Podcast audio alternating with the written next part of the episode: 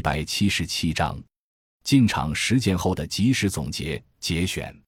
三十日下午下班之前，拉长拿着名单过来跟我说：“明天你继续上班。”当时的反应是大家都在盘点的日子里休息，我终于可以体验加班的乐趣了。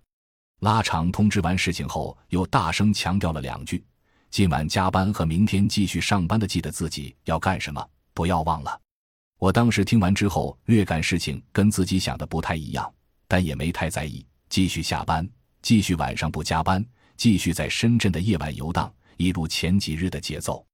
第二天上午八时准时来到车间，看到几个面熟的和不熟的同事三三两两的进到车间来，意外的发现过来的工友都是略显稚气的年轻小伙。小聊几句，发现大家的一个共同特点就是刚来这个厂子不久。有的甚至直接是按暑期工进来的，一天八十元钱。等大家都集合好，一位挺着肚子、板着脸孔的中年男性握住拳头，伸出食指，一个一个地数点站在他面前的我们，确认人员到齐，斜视着旁边那个叫富拉的家伙，说了句：“好了。”带过去，把整个过程眼神几乎没有落在任何一个人身上，包括那几个富拉。在下楼梯的时候，微微听到几个不是自己人。一起参加暑期进厂体验的社团同学的工友在埋怨，今天稀里糊涂被安排的不知是不是加班的工作。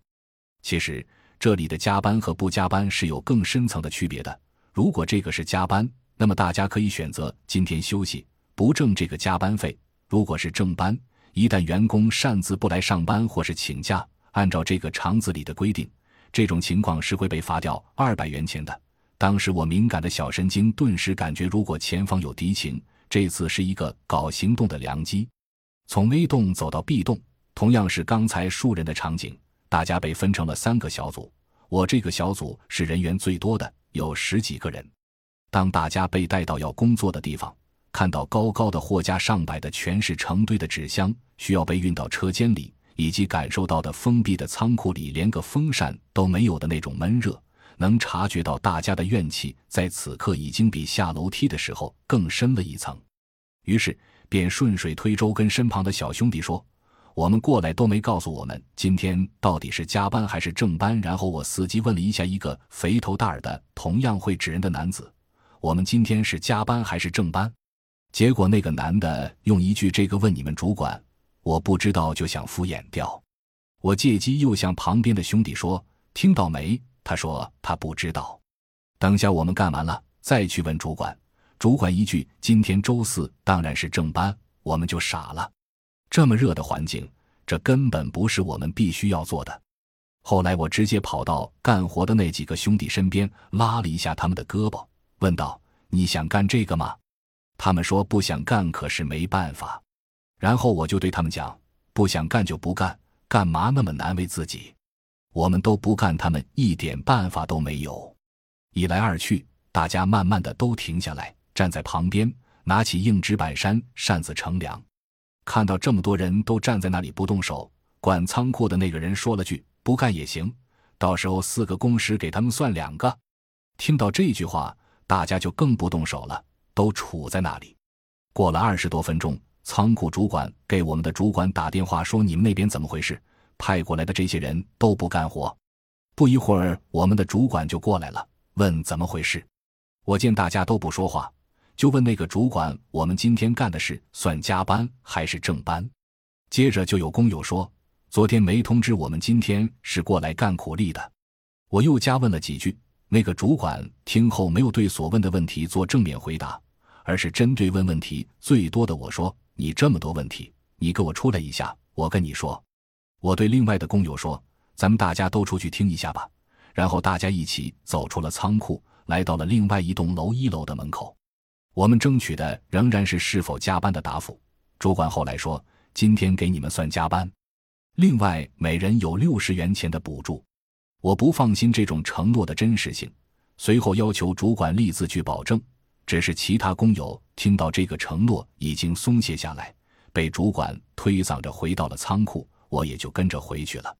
回到仓库之后，主管打了个电话，安排了今天算加班还有补助的事，然后跟仓库主管聊了起来。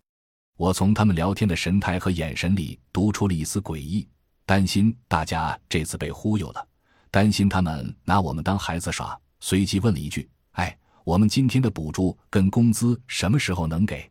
听到是月底发工资的时候给，我就继续要求他们，要么今天就结，要么就立刻字据。那个主管听到这个要求，就提出要开除我，说我对公司不信任。其实后来再一想，主管之前已经打电话安排了工资待遇的事情，应该不会是戏弄，只是个人的敏感造成了自己后来被开除的局面，这是自己做的不好的地方。刚被开除那几天，感觉挺失落的。没帮工人做成什么事，自己倒是丢了工作。尽管后来又找了一家厂，毕竟走了弯路。可是后来听 MY 说，厂里已经规定，以后每次盘点日的工作都算加班，而且补助金也会按承诺发放，这是值得庆幸的一个结局。而且这件事对自己也有一些触动。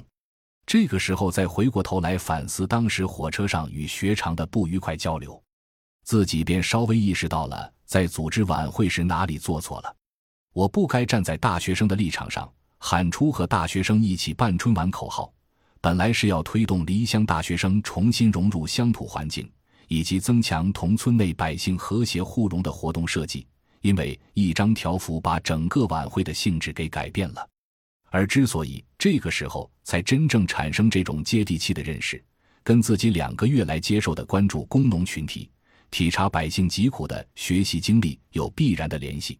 有意思的是，自己的这种底层立场的确立，带来的是另一个极端的认识倾向。我开始从行动上站在一个百姓的立场上去针对权力群体、强势群体，遇事动辄就发出批判谴责强势群体的叫嚣。最典型的一次经历是进入大三上学期之后，学校推出的自主保洁新政在全校遇冷时。我毅然拿起笔杆子，站在全校几万弱势学生群体的立场上，利用新媒体公开向校长叫板，还惊动了澎湃新闻、央视十三频道、新闻一加一栏目，一时成为全国舆论界的谈资。感谢您的收听，本集已经播讲完毕。喜欢请订阅专辑，关注主播主页，更多精彩内容等着你。